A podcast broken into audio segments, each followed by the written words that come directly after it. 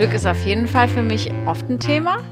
Und ich frage mich bei allen Entscheidungen, ob die mich glücklich machen. Ob das jetzt ein neuer Job ist, mit wem ich mich treffe, ob das dann auf meinem Glücksweg liegt.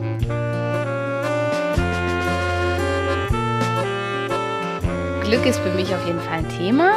Also eigentlich ist man ja auch manchmal unglücklich, obwohl man sich in so einem Bigger Picture irgendwie schon glücklich schätzen könnte.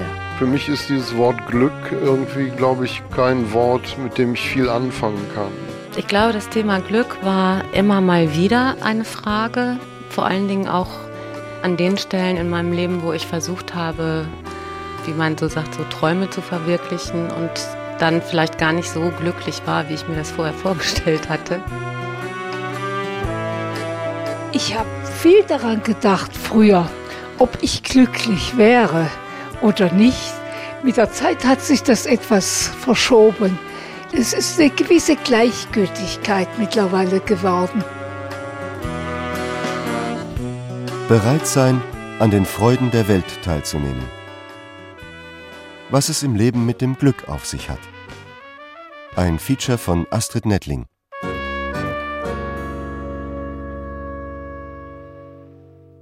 Glück. Für viele ist es ein Thema, für manche ist es eher eine Frage, für einige etwas durchaus Fragwürdiges, und für den einen oder die andere kann Glück irgendwann auch gar kein Thema mehr sein.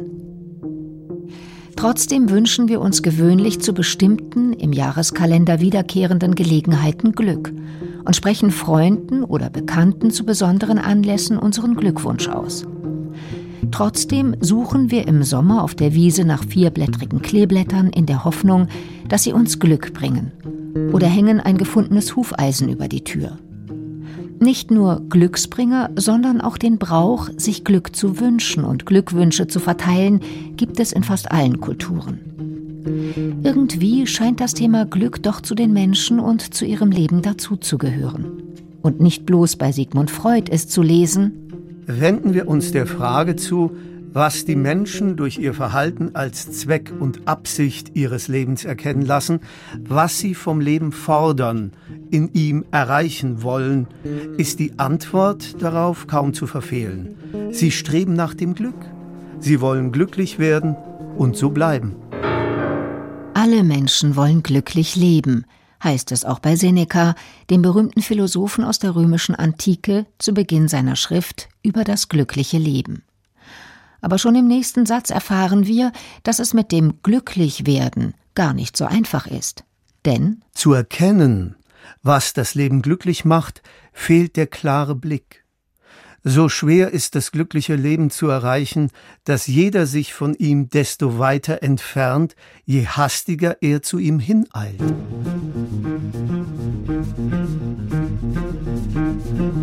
Eigentlich ist es nicht so schwer. Aber ich glaube, viele Menschen haben sich heute darauf eingestellt, dass Glück ist, wenn sie sich immer wohlfühlen.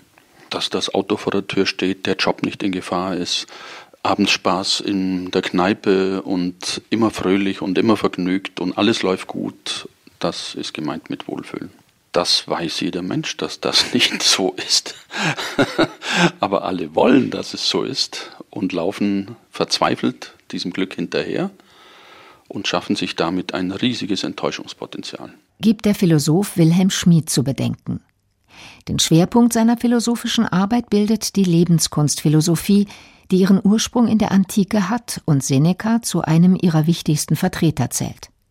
In seinem Buch über das Glück hält Wilhelm Schmid fest, ohne jeden Zweifel hat dieses Wohlfühlglück seine Bedeutung und es ist sinnvoll, es zu nutzen und auch nicht zu knapp. Aber es ist die philosophische Lebenskunst, die einen Menschen davor bewahren kann, das gesamte Leben mit einem einzigen Wohlfühlglück zu verwechseln. Bei Zeiten stellt sie ihn darauf ein, dass es noch andere Zeiten geben wird, dass nicht alles jederzeit lustvoll sein kann.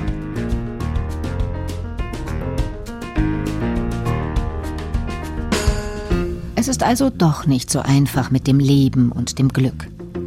Zumal in Zeiten wie heute, in denen eine gigantische Glücksindustrie den Menschen mit immer neuen Wohlfühlangeboten und Glücksversprechen einredet, dass sie unbedingt glücklich werden müssen.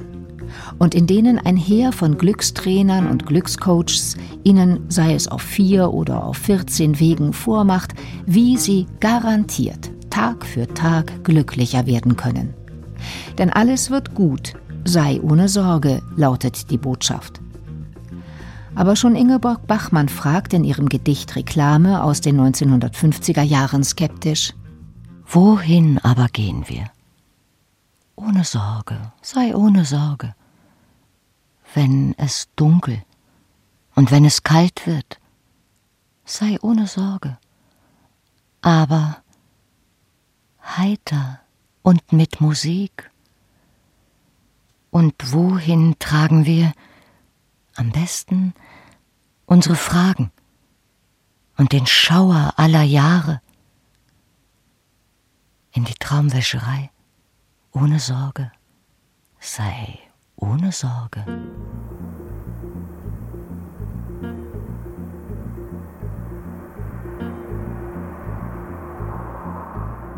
Ich kann es zum Beispiel ganz konkret sagen an Instagram.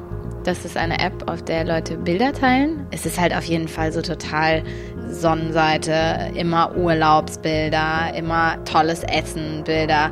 Und ich habe selber gemerkt, wenn ich so eine Stunde abends im Bett liege und durch Instagram scrolle, dann fühle ich mich fett und mies und hässlich. Weil man wirklich das Gefühl bekommt, alle sind top durchtrainiert und haben irgendwie Geld ohne Ende, haben irgendwie moderne Klamotten und sehen halt einfach super aus. Also insofern macht das schon was mit einem.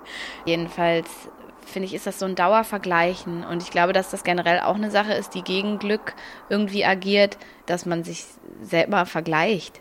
Ja, und daraus wie so einen Wettkampf macht und denkt, man, äh, man könnte jetzt noch glücklicher und so, anstatt diesen Fokus auf sich eigentlich zu behalten oder auf sein konkretes, echtes Umfeld. Schildert die 27 Jahre alte Hanna Jünger ihre Erfahrungen. Mit am Tisch sitzt ihre zwei Jahre ältere Schwester Helena. Ich empfinde das für mich in meinem Leben nicht so als Zwang, immer gut drauf zu sein. Mir ist das irgendwie wichtiger, authentisch zu sein. Und das ist auch was, was mir immer noch an Personen an erster Stelle auffällt ich sehe das nicht so im realen Leben, diesen Drang und diesen Wahn, sich immer zu optimieren und nett zu sein. In Werbung ja, aber im normalen Leben sehe ich das nicht. Die Schwestern Helena und Hanna Jünger sind in Köln aufgewachsen. Nach ihrem Studium sind beide dort auch beruflich tätig. Helena ist zurzeit Projektmanagerin in einer Medienagentur.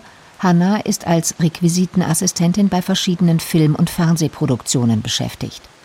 Doch so oder so, Glück und Glücklichsein für die beiden Schwestern ist es auf jeden Fall ein Thema. Helena Jünger. Also Glück jetzt gerade in meinem Leben merke ich das hauptsächlich entweder an Erfolg oder an Verliebtsein. Sonst könnte ich jetzt schwer an was ganz Konkretem festmachen, aber in den zwei Bereichen auf jeden Fall. Ich meine jetzt nicht so ein Riesenerfolg, aber jeder Erfolg bei der Arbeit oder zwischenmenschlich. Also ich habe jetzt schon konkrete Vorstellungen davon, was, wenn ich das jetzt materiell oder auch, es muss nicht nur materiell sein, aber wenn ich das jetzt hätte in meinem Leben, dann wäre ich noch glücklicher. Mich würde es glücklich machen, wenn ich Kinder habe. Aber ich weiß auch, dass sich manche Vorstellungen ändern. Und ich glaube nicht, dass ich das absolut brauche, um glücklich zu werden. Weil dafür, glaube ich, kann ich mich zu sehr immer wieder an neue Situationen anpassen. Und es ist eigentlich nicht das, worauf es am Ende ankommt, was ich bekomme, sondern mehr, was ich aus jeder Situation machen kann natürlich, ich will eine Arbeit, die was Beglückendes hat. Aber was jetzt daran das beglückende Element ist, ist irgendwie für mich schwierig, weil ich so viele Sachen schon gemacht habe und auch immer wieder an den Punkt komme, dass ich denke, ja, okay, jetzt mache ich das eine Zeit lang, jetzt will ich wieder was ganz Neues. Ich weiß auf jeden Fall, dass kein Job zu haben nicht glücklich macht. weil ich ja als Filmschaffende arbeite und man dann im Zweifel auch mal längere Pausen zwischen den Projekten hat. Aber eigentlich hat es mich jetzt die letzten Monate, bevor ich jetzt den Job wieder angefangen habe, eigentlich fast erschreckt, wie abhängig ich doch davon bin und wie unglücklich ich mich fühle, ohne eine Aufgabe, die ich von außen bekomme. Es ist nicht so, als hätte ich im Bett gelegen nichts getan, aber dass eigentlich daraus mir viel mehr klar geworden ist, was ich ändern möchte in mir selber sozusagen, dass das nicht von außen kommen sollte. Ich will auch zufrieden und glücklich mit mir allein sein können und so weit bin ich noch nicht. Bei dieser Frage nach dem, was mich glücklich machen würde im Leben. Ja, eine Familie oder allein, dass ich so viele Geschwister habe und mich mit all meinen Geschwistern gut verstehe. So, das sind Dinge, die ich aufzählen würde. Eben, dass ich gesund bin, dass die, die mir wichtig sind, gesund sind, dass das alles so eine Zufriedenheit in mir auslöst und ich deshalb glücklich bin, dass das nicht was ist, was mir passiert, sondern dass das schon auch was ist, worauf man Einfluss hat. Also nicht diese Gegebenheiten, die eben einen zufrieden machen, sondern auch, wie man das in sich stärkt, eine positive Sicht auf die Dinge zu haben und auch so positiv zu handeln. Wenn es um die Glücks- und Zufriedenheitsgefühle geht, unterscheidet die Psychologie zwischen den verschiedenen Lebensbereichen und Lebensumständen der Menschen. Diese sind zum einen Ehe, Partnerschaft, Familienleben, Lebensstandard. Dann folgen Berufstätigkeit, Einkommen, Wohnsituation und schließlich Gesundheit, Gesellschaft und Bildung. Eins aber haben Umfragen vor allem gezeigt, nicht die jeweiligen Gegebenheiten sind in erster Linie für das Glück und die Lebenszufriedenheit eines Menschen ausschlaggebend, sondern die eigene Einstellung zu ihnen. Mit anderen Worten, entscheidend ist, wie ein Mensch sich erstens zu sich selbst, zweitens zu den Dingen und Lebensgütern und drittens zur Welt insgesamt stellt, wie er also eingestellt ist. Fasst der Philosoph Günther Bien in seinem Aufsatz über das Glück zusammen. Ein bestimmter Lebensstandard, ein gut bezahlter Job, eine schöne Wohnung, beruflicher Erfolg, Partnerschaft und Familienleben oder eine gute Gesundheit machen also keineswegs per se glücklich und zufrieden. Und umgekehrt hindern schwierige Lebensverhältnisse und Lebensumstände keineswegs daran, dass man im Leben Zufriedenheit und Glück erfährt. Diese Einsicht ist jedoch keineswegs neu. Schon bei Michel de Montaigne, der sich in seinen Essays immer wieder auf die antike Philosophie der Lebenskunst bezieht, ist zu lesen Ob wir etwas als Wohltat oder Übel empfinden, hängt weitgehend von unserer Einstellung ab. Dem Reichtum eignet nicht anders als dem Ruhm und der Gesundheit nur so viel Schönheit und Annehmlichkeit, wie derjenige ihnen beimisst, der sie besitzt. Zufrieden ist nicht der, von dem man es glaubt, sondern wer es von sich selber glaubt. Glück ist eine Haltung, steht auch in der Broschüre von Malaika, einem Verein zur Förderung der Lern- und Lebensfreude, und zeige sich in der Begeisterungsfähigkeit eines Menschen, in seiner Neugier und Offenheit dem Leben gegenüber. Es hat viel mit Haltung zu tun. Natürlich bestimmte Einflüsse spielen eine Rolle und äh, wo ich groß geworden bin und wie ich groß geworden bin. Aber selbst unter schwierigen Bedingungen können wir unser Schicksal in die Hand nehmen und unser Glück beginnen zu schmieden. Ja. Malaika e.V. wurde 2009 in Aachen gegründet. Das Wort Malaika stammt aus dem Suaheli und bedeutet Engel bzw. Bote. Katja Reuter, tiefenpsychologische Tanz- und Ausdruckstherapeutin, ist Vorsitzende des Vereins und Begründerin des Förderkonzepts Glück, das dort seit 2010 angeboten wird. Wir möchten Kinder und Jugendliche in ihrer Persönlichkeitsentwicklung unterstützen. Ausgehend war das Schulfach Glück nach Ernst Fritz Schubert. Den Ansatz haben wir adaptiert. Also ich selber habe die Fortbildung gemacht bei ihm, das Schulfach Glück in Heidelberg gelernt und habe gleichzeitig hier in Aachen diesen Ansatz für Kinder im Grundschulalter entwickelt. Ich habe damals, als ich selber hörte, da gibt es einen Lehrer in Heidelberg, einen Schulleiter, der das Schulfach Glück ins Leben gerufen hat, habe ich selber gedacht, wie mutig. Er nennt es Glück. Man hätte auch sagen können Lebenskunst, äh, hätte auch, denke ich, sehr gut gepasst. Ernst Fritz Schubert, ein ehemaliger Schulleiter und Schulgründer des Fritz Schubert Instituts in Heidelberg, hatte 2007 an seiner Schule das Schulfach Glück ins Leben gerufen. Warum Glück? erklärt er auf seiner Webseite.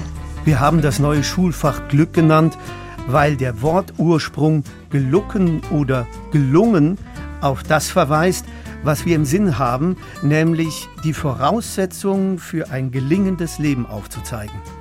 Neben dem Aspekt der Lebenskompetenz, also sein Leben zu bewältigen, soll es vor allem auch Lebensfreude beinhalten, die nicht nur die Voraussetzung für das erfolgreiche Lernen ist, sondern auf lange Sicht auch der seelischen und körperlichen Gesundheit dient. Also ich bin tiefenpsychologische Tanz- und Ausdruckstherapeutin und arbeite seit 2000 mit Kindern, Jugendlichen, Erwachsenen.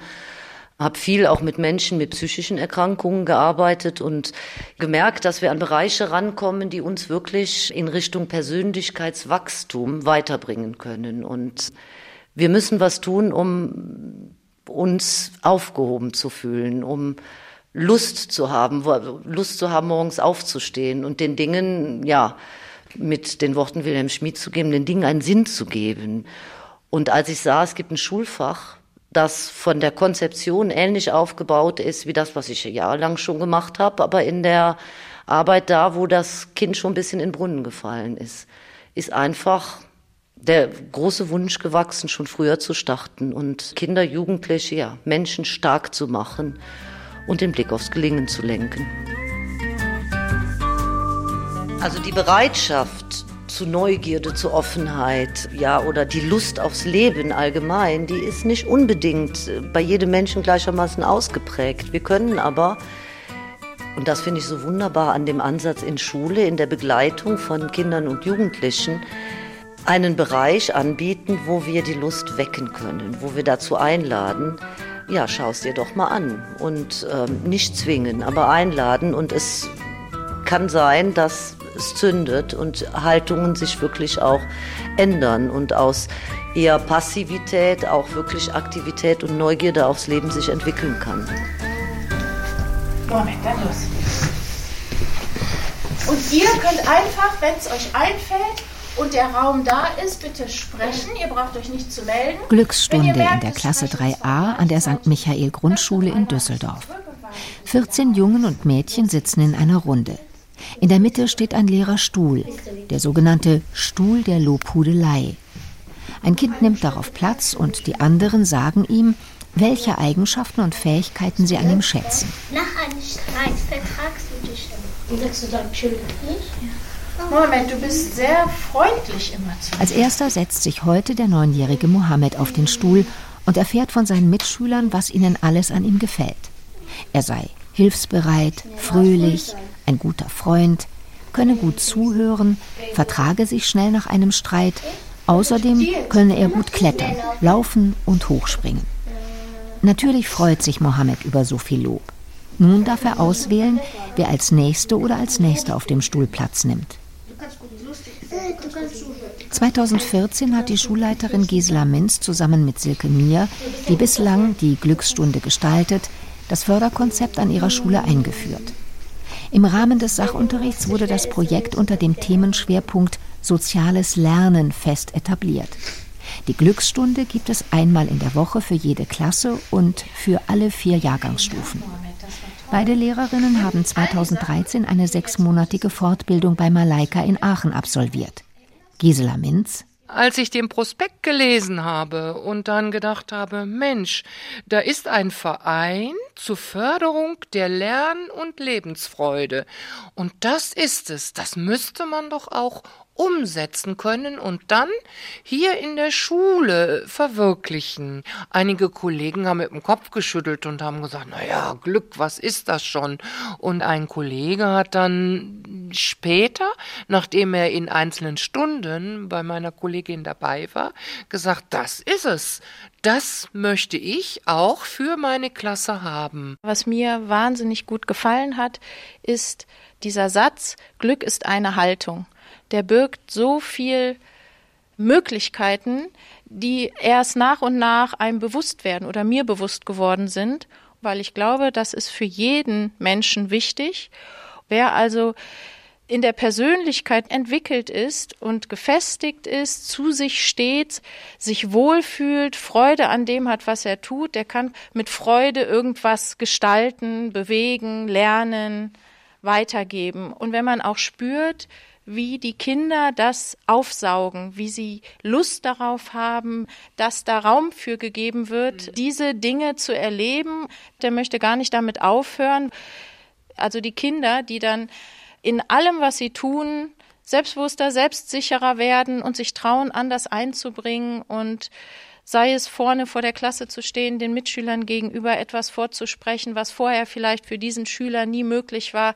All diese kleinen, großen Schritte, die sich dadurch ergeben, ja, dadurch ist es lohnenswert, an diesem Projekt weiterzuarbeiten und da nicht von abzulassen. Die Psychologie weiß heute, dass die Fundamente eines solchen Selbst- und Weltvertrauens in der ersten Kindheit gelegt werden.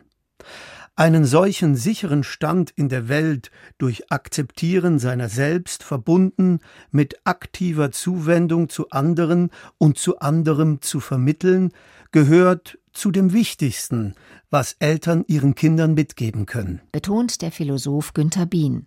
Und was im Idealfall ebenso die Schule den Kindern mit auf ihren Lebensweg geben kann.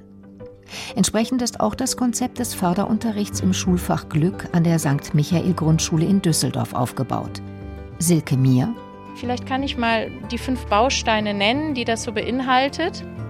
Ich bin ich. Das ist so der große Begriff der Selbstwahrnehmung. Welche Stärken habe ich, welche Schwächen? Wo sind meine Grenzen? Wo sind meine erreichbaren Ziele? Viele Kinder haben so hoch gesteckte Ziele. Sie müssen erstmal lernen, diese kleinen Dinge zu sehen, die sie schnell erreichen können, wo sie Selbstbewusstsein draus schöpfen und worauf man dann aufbauen kann. Du bist du, die Fremdwahrnehmung, den anderen respektieren, achtsam sein, andere Meinungen zulassen.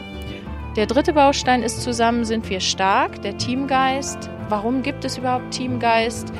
Wofür ist der wichtig? Dann der vierte Baustein, die Welt, in der wir leben. Die Wertschätzung für die kleinen Dinge, den kleinen Marienkäfer zu sehen, sich einen Blütenstempel anzuschauen und überhaupt mal dieses Wunderwerk einer Blüte überhaupt schätzen zu lernen und einen Sinn dafür zu bekommen, was wir alles um uns herum haben. Der fünfte Baustein ist, was uns gut tut. Also wie finde ich Entspannung, was sind meine Wohlfühlorte, wo fühle ich mich wohl, um dann gestärkt wieder daraus hervorzugehen und wieder in die Welt reinzugehen. Das ist eine Sache, die wollte ich den Kindern vermitteln. Und wenn die Freude da ist, dann kommen auch die guten Noten und die Erfolge für die weitere schulische wie für die weitere Persönlichkeitsentwicklung. Das ist etwas, das muss ja jeder, jeder zu jeder Zeit. Und mich hat es auch weitergebracht. Und so denke ich eben halt, wenn es dich schon weiterbringt, dann muss es die Kinder ganz sicher weiterbringen. Erklärt die Schulleiterin Gisela Minz. Auf eins möchte ihre Kollegin Silke Mir noch hinweisen. Ich finde es wichtig, dass äh, man jetzt nicht die Vorstellung hat, dass das Leben eine rosarote Wolke ist, in der man immer nur wunderbar glücklich ist das ist es natürlich nicht. Das ist jedem von uns bewusst und das wollen wir so auch nicht vermitteln. Im Gegenteil, ähm, jeder erfährt schlechte Phasen im Leben, Trauer, Leid und auch Unverständnis. Aber wichtig ist, wieder aufzustehen und dem Leben wieder positiv entgegenzutreten.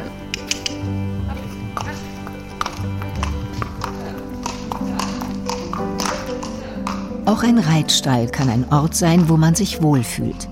Ein ruhiger Tag in der Nähe von Köln. Einige Pferde drehen auf dem großen Innenhof ihre Runde oder werden zu einem Ritt hinausgeführt.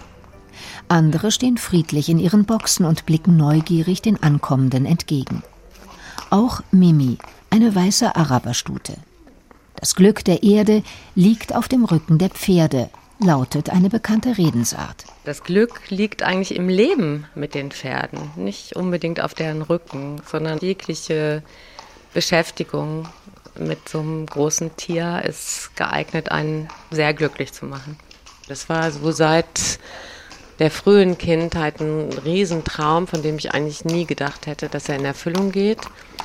Und dann kam aber so ein Moment, wo ich dachte, so, wenn nicht jetzt, wann dann? Und so kam ich zu meiner ersten Stute. Inzwischen habe ich schon meine zweite Stute und das ist auf jeden Fall so ein Erlebnis im Zusammenleben mit so einem Tier, was ein großes Glück in meinem Leben ausmacht. Wenn man da beginnt mit der Arbeit und merkt, jetzt sind die ganz auf einen fixiert und bereit, mitzuarbeiten. Und dann kommt so ein ganz lebendiger Blick und dann entsteht so ein Kontakt zu so einem anderen Lebewesen, mit dem ich eben nicht Sprache teile, sondern eine andere Art von Kommunikation. Aber das ist eine Kommunikation. Und wenn man das Gefühl hat, also jetzt ist dieses Band da und wir können zusammen was machen, das finde ich einen sehr glücklichen Moment. Erklärt Imke Toxös über ihr lebendiges Steckenpferd, wie sie es nennt. Von Beruf ist sie Theaterpädagogin und Lehrerin.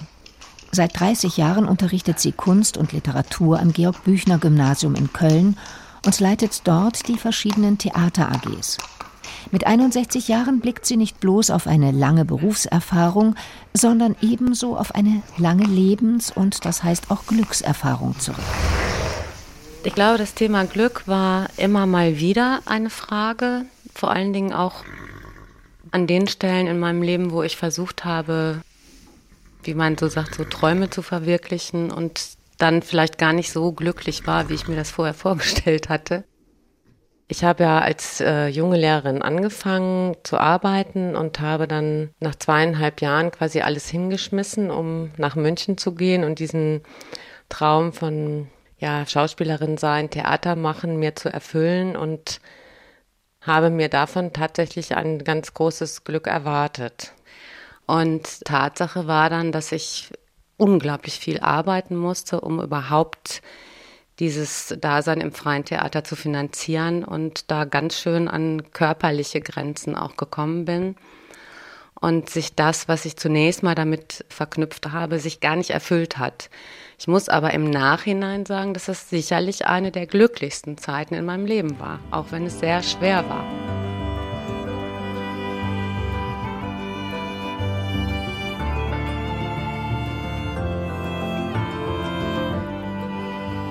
glaube insgesamt, dass die Glückserfahrung so zwei Seiten hat.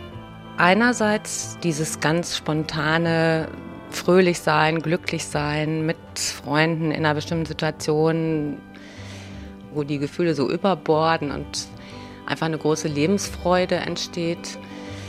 Und die tiefere Glückserfahrung empfinde ich allerdings tatsächlich oft so im Nachhinein, wo ich denke, das war jetzt ein ganz besonderer Moment in deinem Leben, wo so eine Tiefe stattfindet, in der man sehr stark mit sich selber eins ist.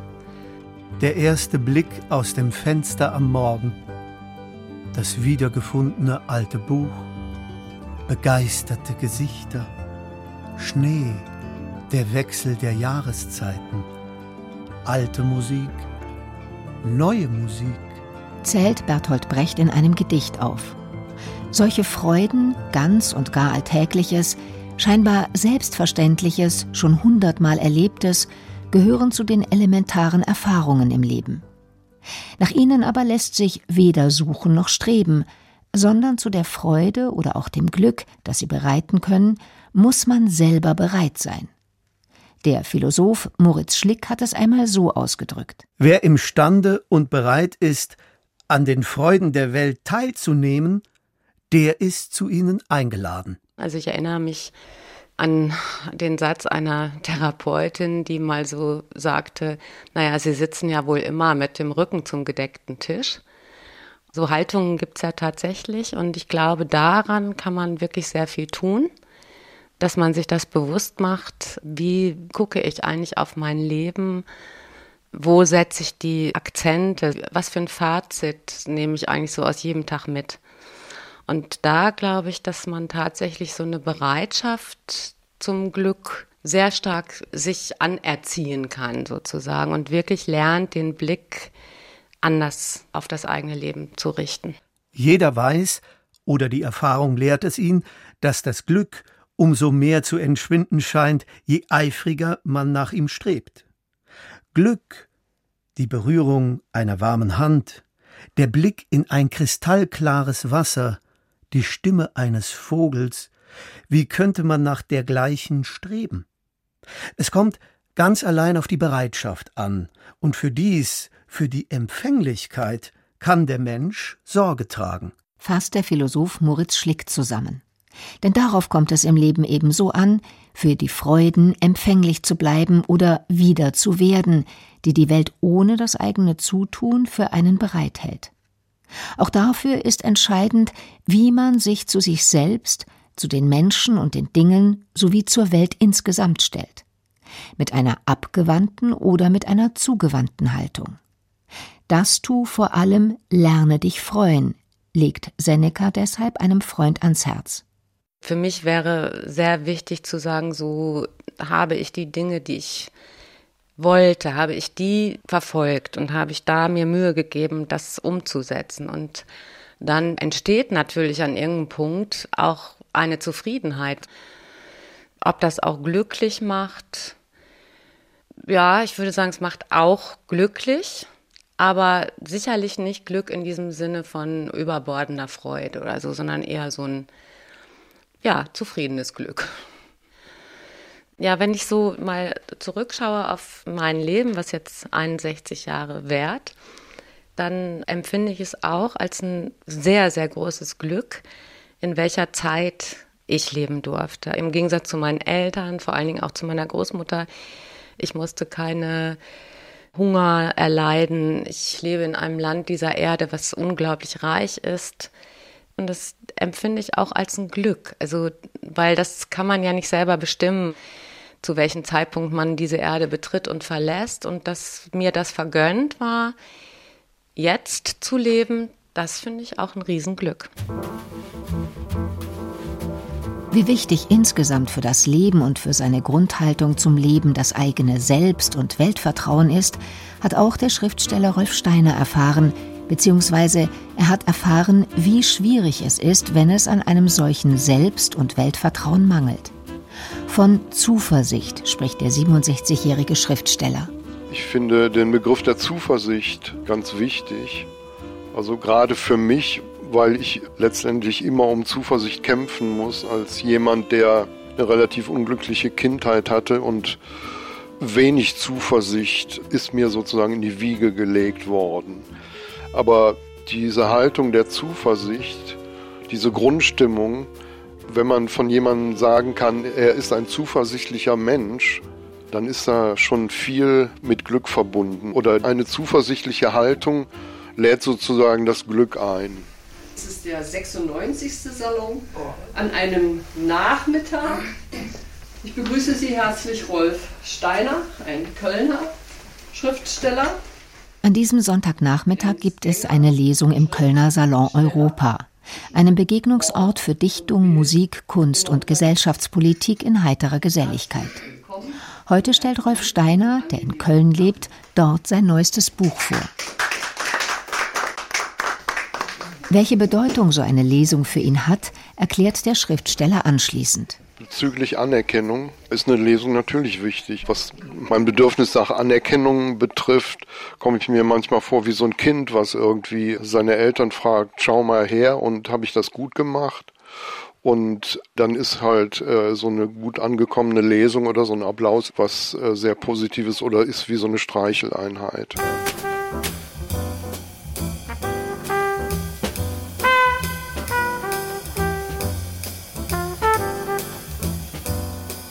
Für mich ist dieses Wort Glück irgendwie, glaube ich, kein Wort, mit dem ich viel anfangen kann. Eher das Wort Erleichterung oder Entspannung oder vielleicht sogar Freude. Grundsätzlich ist es so, das, was mir in den Schoß fällt, das kann ich gar nicht so richtig wertschätzen, sondern ich bin jemand, der sich immer Mühe geben muss und will, das ist so ein bisschen mein Wesen. Grundsätzlich ist die Schriftstellerei oder das Leben überhaupt für mich kein ruhiges Dahingleiten, sondern eher ein ständiger Kampf. Und wenn der Kampf mal aufhört und eine Erleichterung eintritt oder so etwas, dann sind das Momente des Glücks. Also wenn ich vorher äh, ein Problem hatte mit dem Schreiben und wenn das dann behoben ist, dann kommt das dem Glück schon sehr nahe oder dann ist das eine vollkommene Form der Erleichterung.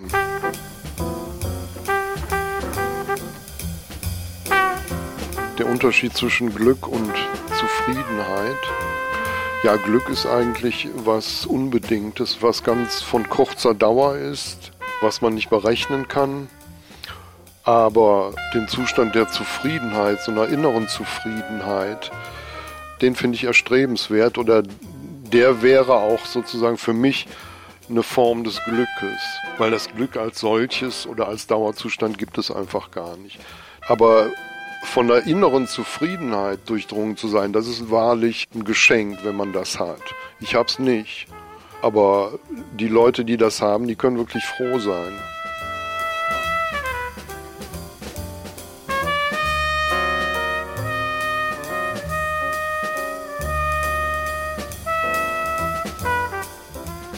Es gibt außerhalb dieser Tätigkeit viele Bereiche, wo ich oft glückliche Minuten erfahre. Zum Beispiel meine Kinder. Jede Woche, wenn äh, mein Sohn Elias vorbeikommt zum Essen und dann mit seiner Schwester Rosalie spielt, dann sind das für mich absolut glückliche Momente. Natürlich mit Freunden eine gemeinsame Zeit zu verbringen oder was auch ganz wichtig in meinem bisherigen Leben in den letzten 20, 25 Jahren war, ist mein Haus in Südwestfrankreich. Das hat mir unglaublich viel glückliche Momente beschert. Nämlich wenn ich dort äh, auf dem Grundstück gearbeitet habe und so handwerklich, körperlich gearbeitet habe und in der Erde gewühlt habe und gerodet habe und Bäume gefällt habe, dann war ich doch ziemlich gut drauf. Vor mir die durchlässige Wand aus Wald und inmitten von hohem Gras ich. In mir ein Lächeln über mein langes, von Glück und Unglück erfülltes Leben, über mir das Blau in alter Frische, neben mir ein Marienkäfer auf seinem Weg zur Grashalmspitze, in mir ein freier Atem und der wohltuende Gedanke, mein von Unglück und Glück erfülltes Leben brauche ich nicht als Sockel, auf den ich mich stellen kann. Heißt es in dem Gedicht Lichtung von Rolf Steiner. Ein solches von Unglück und Glück erfülltes Leben aber kann gerade deshalb ein erfülltes Leben sein, weil beides darin seinen Platz hat und vor allem seinen Platz haben darf. Dazu der Philosoph Günther Bien Wer von einem erfüllten Leben spricht, denkt dabei nicht nur an die glücklichen Epochen, in denen in der Seele Kirmes war, sondern er schließt auch die anderen, die belasteten oder leidvollen, aber ebenso zur Conditio Humana notwendig gehörenden Seiten des Daseins mit ein. Wilhelm Schmid spricht daher von einem Glück der Fülle. Diese Art des Glücks unterscheidet er vom Wohlfühlglück und auch vom Zufallsglück. Es sind drei verschiedene Glücke im Spiel. Das geht unter, wenn heute immer von dem ständigen Wohlfühlen die Rede ist. Wohlfühlglück besteht aus Dingen, bei denen ein Mensch sich wohlfühlt. Er muss sich nur fragen, was das ist. Ein gutes Essen essen, einen schönen Abend verbringen, eine schöne Nacht verbringen. Alles das kann er relativ mühelos bewerkstelligen. Aber halt nicht ständig. Das Zufallsglück können Menschen nicht machen. Niemals. Es wird immer dabei bleiben, dass sie mit Zufällen zu tun haben und bestenfalls die Arme offen halten können, aber niemals darüber bestimmen können, dass nur der glückliche und nicht auch der unglückliche Zufall ins Leben kommt. Das Glück der Fülle liegt in unserer Hand, beruht nur darauf, ein bisschen nachzudenken über das eigene Leben. Ist es immer nur Erfolg? Nein, es gibt auch Misserfolg. Ist es immer nur Lüste? Nein, es gibt auch Schmerzen. Ist es immer nur Zufriedenheit? Nein, es gibt auch Unzufriedenheit. Und die entscheidende Frage an sich selbst, kann ich damit einverstanden sein? In seinem Buch über das Glück heißt es, Abhängig ist dieses Glück von der geistigen Haltung zum Leben, die ein Mensch einnimmt. Das erfüllte Leben ist dann gleichsam das Atmen zwischen den Polen des Positiven und Negativen. Die gesamte Weite der Erfahrungen zwischen Gegensätzen vermittelt erst den Eindruck, wirklich zu leben und das Leben voll und ganz zu spüren. Dieses Glück ist umfassender und dauerhafter als alles Zufallsglück und Wohlfühlglück. Erfülltsein gibt es immer nur aus gegensätzlichen Momenten. Viele Menschen habe ich kennengelernt in Gesprächen, äh, sagen am Ende ihres Lebens, dass dieses Leben erfüllt war. Und wenn ich sie nach diesem Leben befrage, kommt häufiger zum Vorschein, dass es ein sehr schweres Leben war, dass sie Schicksalsschläge zu verkraften hatten, dass sie Krankheiten zu verkraften hatten und dergleichen. Ja, Fülle stellt sich nur ein, wenn es positive und negative Erfahrungen gibt. Der Mensch, der Fülle allein aus positiven Erfahrungen sucht, der wird vergeblich suchen. Glückskompetenz heißt heutzutage das große Schlagwort, wenn es um Glück und Glücklichsein geht. Sie gilt als eine Fähigkeit, die man besitzen muss oder sich erwerben kann, um dem Glück die Türen zu öffnen, wie es in einer Ankündigung zu einem Glücksseminar lautet. Glückskompetenz bietet die Chance, schlechte Zustände in gute zu verwandeln. Sie ist das Zeichen, mit dem Sie dem Glück signalisieren, du bist bei mir willkommen. Sie lernen, wie Sie die Hindernisse zu Ihren Glücksmomenten erkennen und lösen können und dadurch ein positives Lebensgefühl entwickeln werden.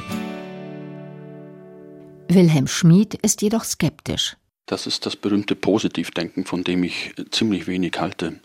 Wenn Glückskompetenz darin bestehen würde, die verschiedenen Glücke voneinander zu unterscheiden und eine Einsicht dafür zu gewinnen, dass das Glück nicht ständig da sein kann, dann wäre das eine gute Kompetenz. Aber ich habe den Eindruck, darunter wird meistens verstanden, was noch alles bewerkstelligt werden muss, damit man permanent glücklich ist. Schon Bertolt Brecht warnt in seinem Lied über die Unzulänglichkeit des menschlichen Strebens Ja, renn nur nach dem Glück, doch renne nicht zu sehr, denn alle rennen nach dem Glück, das Glück rennt hinterher. Die Glücksdebatte hat einen Nebeneffekt, den die sogenannten Glücklichen selber immer gar nicht im Blick haben. Es gibt unglückliche Menschen. Das hat sich niemand ausgesucht, sondern das hat mit Ereignissen zu tun, mit Anlässen, manchmal auch so wie Menschen nun mal geworden sind. Und die werden erst richtig unglücklich dadurch, dass die sogenannten Glücklichen kommen und ihnen sagen, ihr müsst aber glücklich sein. Das hat einen normativen Charakter angenommen, diese Glücksdebatte, die mich unglaublich stört. Ich möchte nicht, dass die ziemlich vielen unglücklichen Menschen im Land, dass die sich ausgeschlossen fühlen aus einer Gesellschaft, die permanent nur noch über Glück diskutiert. Wir tun uns übel was an, wenn wir uns abverlangen, immer gut drauf sein zu müssen. Das kostet nämlich viel Kraft, diesen Eindruck zu erwecken, für sich selber und für andere. Darauf können wir verzichten.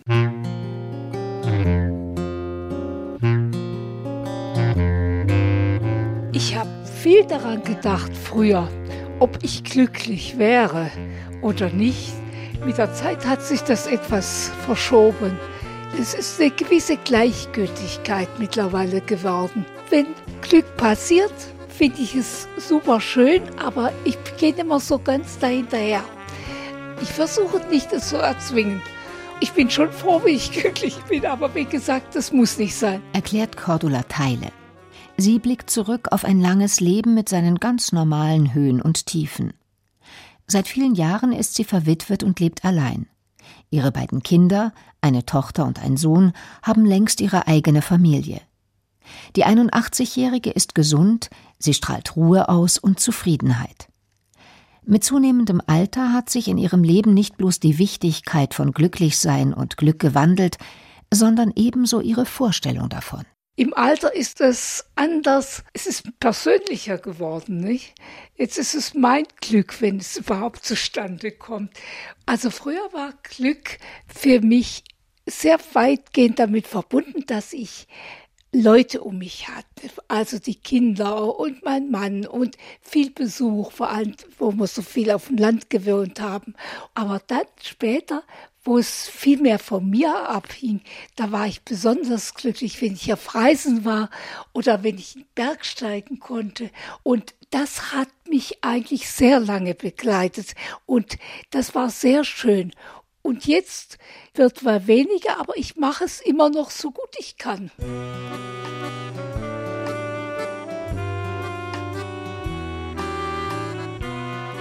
Wenn ich so auf mein Leben zurückblicke, dann bin ich eigentlich zufrieden.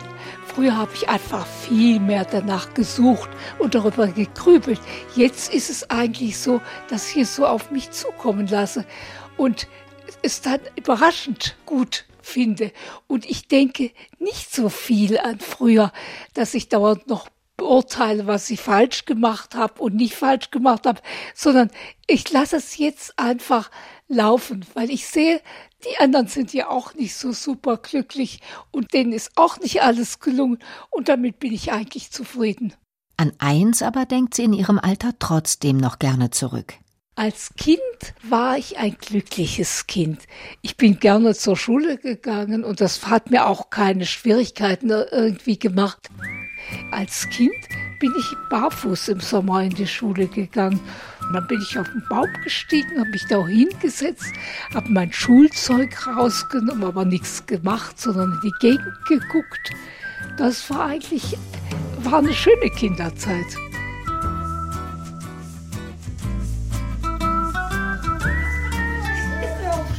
Der kann so bleiben, wie er Also ist. du wie unser Leiter. Nicht gucken, der Zettel darf noch nicht angeguckt werden.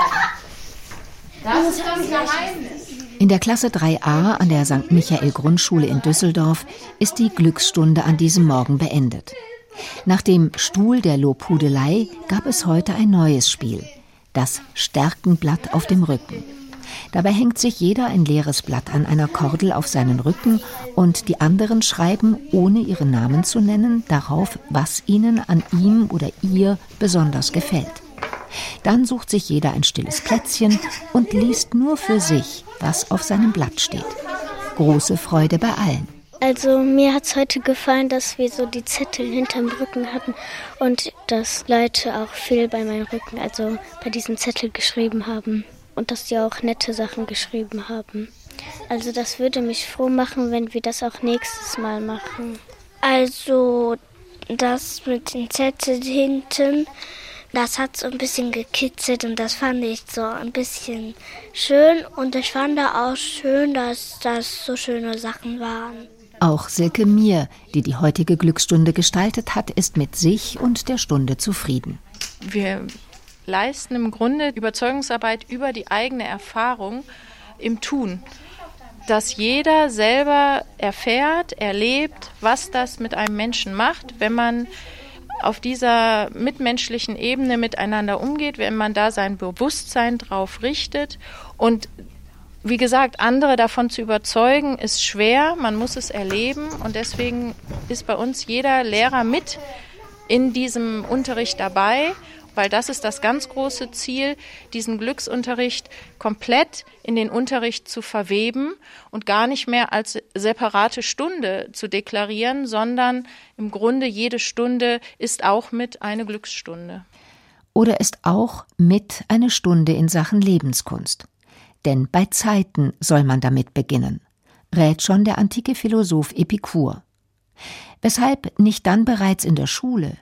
Nicht für die Schule, sondern für das Leben lernen wir, lautet der oft gehörte Satz, der auf Seneca zurückgeht.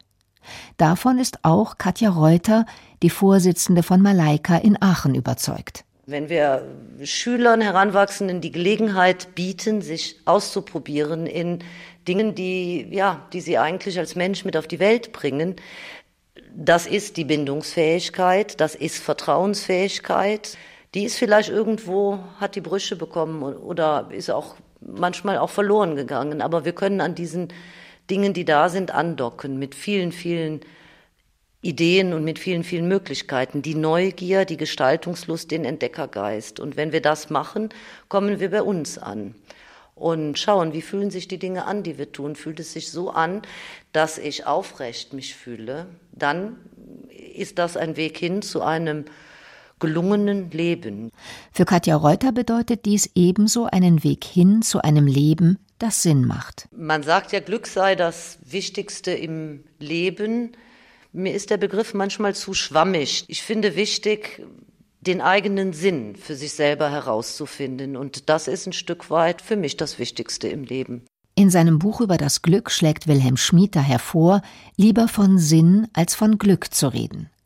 Glück, alles, was Sie darüber wissen müssen und warum es nicht das Wichtigste im Leben ist, lautet deshalb der vollständige Titel. Er schreibt Was häufig gemeint ist, wenn nach Glück gefragt wird, ist eigentlich Sinn. Was aber ist Sinn? Davon ist immer dann die Rede, wenn Zusammenhänge erkennbar werden. Einfaches Beispiel, wenn Menschen in eine Liebesbeziehung reingehen und glücklich werden wollen da drin, wünsche ich ihnen viel Glück damit. Wenn ich Sinn darin sehe, mit diesem Menschen zusammen zu sein, weil das ein starker Zusammenhang mit diesem Menschen ist, weil wir schon viele gemeinsame Erlebnisse hatten, weil wir zueinander stehen, weil wir zusammenhalten wollen, Das gibt Sinn und das trägt Menschen auch durch Schwierigkeiten hindurch. Nicht das Glück. Eltern, die Kinder haben, sind nicht permanent glücklich über diese Kinder. Und warum laufen sie nicht weg? Die Eltern vor den Kindern, weil sie Sinn darin sehen, diese Kinder zu haben. Kinder gehören zum Sinnerfüllendsten des Lebens, was es überhaupt gibt. Eben auch die Zeiten des Ärgers inklusive. Die fallen dann nicht mehr ins Gewicht. Wenn Eltern aber ihre Kinder haben, um glücklich zu sein, dann fallen die Zeiten extrem ins Gewicht. Natürlich auch im Beruf. Ich übe bestimmten Beruf aus, den ich liebe. Aber seien Sie sicher, ich bin nicht jeden Tag glücklich über die Arbeit, die ich tue und äh, manchmal höchst unzufrieden. Wo aber Sinn erfahrbar wird, da ist Glück die Folge. Und auf der Erfahrung einer Fülle von Sinn beruht das Glück der Fülle. Damit schließt sich der Kreis, der die mögliche Erfahrungsweite des Lebens in seinen hellen wie dunklen, seinen heiteren wie schwierigen, seinen glücklichen wie unglücklichen Zeiten umfasst. In einem sinnerfüllten Leben aber finden sich Gründe genug, des eigenen Seins auf rechte Weise froh zu werden, wie Michel de Montaigne am Schluss seiner Essay betont. Oder Gründe genug, Zufriedenheit zu erlangen. Keine satte Selbstzufriedenheit, sondern, Katja Reuter, Zufriedenheit, da steckt der Frieden drin, der Frieden in einem selber, die innere Stimmigkeit. Und das kann dauerhafter sein als Glück. Das nimmt nicht dieses wunderbare Gefühl, wenn man das Gefühl hat, man könnte die ganze Welt küssen und wirklich komplett umarmen. Das ist wieder Glück. Das schafft die Zufriedenheit nicht. Beides großartige Gefühle. Ich denke, Zufriedenheit ist das Beständigere der beiden. Doch so oder so, noch bist du da, heißt es in dem gleichnamigen Gedicht von Rosa Ausländer. Ihre Worte machen Mut und sie machen Lust auf das Leben. Geschrieben hat es die Dichterin im Alter von 80 Jahren. Noch bist du da. Wirf deine Angst in die Luft. Noch duftet die Nelke. Singt die Drossel. Noch darfst du lieben, Worte verschenken noch bist du da. Sei, was du bist. Gib, was du hast.